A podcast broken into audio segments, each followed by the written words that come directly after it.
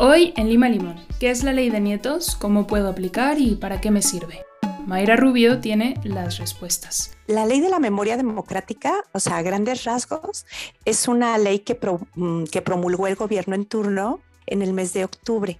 Es la ley del 20 barra 2022 y tiene que ver con la, la reivindicación de varios aspectos relacionados con un periodo histórico que surge como consecuencia de la Guerra Civil Española de 1936. Mayra es abogada experta en extranjería y en nacionalidad española. Es una ley que abarca muchas cosas, pero lo que realmente mm, me parece más importante en esta ocasión para, para el público que ustedes están, este, a los que ustedes están dirigiendo, es la que contempla una disposición adicional, que es la octava, que se refiere a la adquisición de la nacionalidad española. Nos pareció interesante abordar el tema en este episodio porque sabemos que entre nuestros oyentes hay gente a la que le gustaría venir a vivir a España y conseguir los documentos para esto no siempre es fácil. Porque al final, tener la nacionalidad española te abre la puerta a Europa. Ella es Maite, yo soy Gabriela y esto es Lima Limón. Esta vez queremos hacer un episodio práctico, así que primero que nada, ¿quién puede aplicar? Es posible eh, solicitar la nacionalidad española en base a esta ley si podemos acreditar que nuestro padre, madre, abuelo o abuela son españoles de origen. Cuando se publicó la ley, se consideraban tres supuestos para poder aplicar, como que seas descendiente de algún español que se hubiera exiliado o de mujeres españolas que perdieron su nacionalidad por casarse con algún extranjero. Porque no sé si sabían que las mujeres españolas que se casaban con un extranjero antes de la Constitución del 78 adquirían la nacionalidad de su marido, perdiendo la española y limitando a sus descendientes el derecho de obtenerla. También, que puede ser el caso de algunos oyentes por aquí, si intentaste obtener la nacionalidad con la Ley de Memoria Histórica de 2007 y no pudiste porque eras mayor de edad, ahora es tu oportunidad.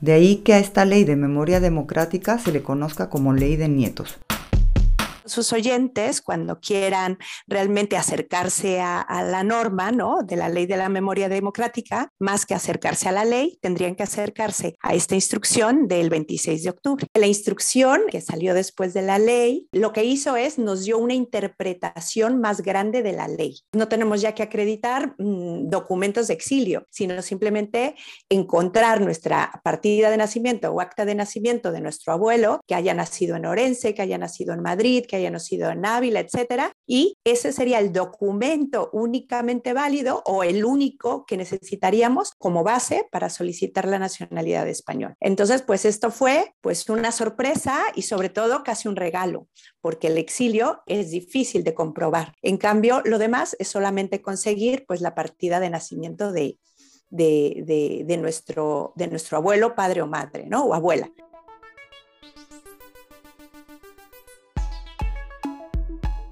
Le preguntamos a Mayra dónde se aplica y esto fue lo que nos dijo. La documentación ah, eh, tenemos que presentar, presentarle ante los registros civiles del lugar de residencia. ¿Cuál es el registro civil del lugar de residencia de, un, eh, de una persona que vive en el exterior? Pues es el consulado. Entonces, por eso los consulados, porque el cónsul tiene funciones de juez del registro civil.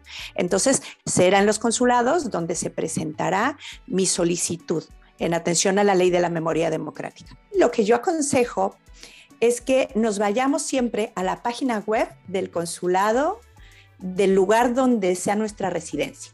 Todos los consulados abrieron una, una, pestaña especial sobre la ley de la memoria democrática. Y si tú le picas ahí, sea el consulado de Monterrey, el consulado de Guadalajara o el consulado de Ciudad de México o el de Cuba, el de Panamá o cualquier consulado de España, abrió una página especial donde nos va a decir los documentos que necesitamos para, solicitar esta nacionalidad. Entonces, la ley prevé que se entregue una partida de nacimiento. ¿Qué pasa si no la tengo? Bueno, la ley prevé que si tú no encuentras la partida de nacimiento, eh, puedes utilizar una fe de bautizo ¿no? Entonces, eh, también en la época de la guerra civil, pues se quemaron muchas cosas, se quemaron iglesias, a lo mejor no hay ni certificados de, de fe de bautizo, se quemaron registros, ¿no? Entonces, la gente de repente se encuentra en que no es tan fácil conseguir los documentos o prácticamente te dicen se destruyeron, ¿no? Entonces, por ejemplo, la ley dice que las partidas de bautizo, junto con un certificado del registro civil que diga que no se encuentra o está destruido o está ilegible, entonces ese documento también te va a servir para, para, para probarlo, ¿no? Pero realmente el, el documento que prueba la filiación ¿no? de una descendencia, pues son las partidas de nacimiento, con los nombres de los abuelos, los nombres de los padres. Y que no cunde el pánico, todavía están a tiempo de presentar sus documentos una cosa importante también previa es que tenemos dos años para presentarla desde que se promulgó la ley y que posiblemente la ley menciona que se puede prorrogar otro año más. Entonces, tenemos que ver que desde octubre del 2022, pues tenemos tres años para hacer la solicitud y que el tiempo pasa muy rápido y que mientras, mientras más rápido, eh, pues lo hagamos mejor. ¿Cómo pueden apoyar los abogados con esto? El trámite es muy fácil, según Mayra. Nos encontramos frente a un procedimiento sumamente sencillo y personalísimo. El procedimiento de esta nueva ley de la memoria democrática fue como muy sencillo. El descendiente no necesita abogado, no necesita un representante, lo puede hacer él mismo y en el consulado. o sea, no es que lo puede, lo puede y lo debe hacer el mismo, ¿no? Si él en algún momento busca una asesoría, pues genial, es una asesoría jurídica que, que yo a todo el mundo aconsejo. Eh, no en ese caso, sino en cualquier, en cualquier caso legal, siempre aconsejo dos cosas, una asesoría y uno o varios presupuestos. Eso también es muy importante.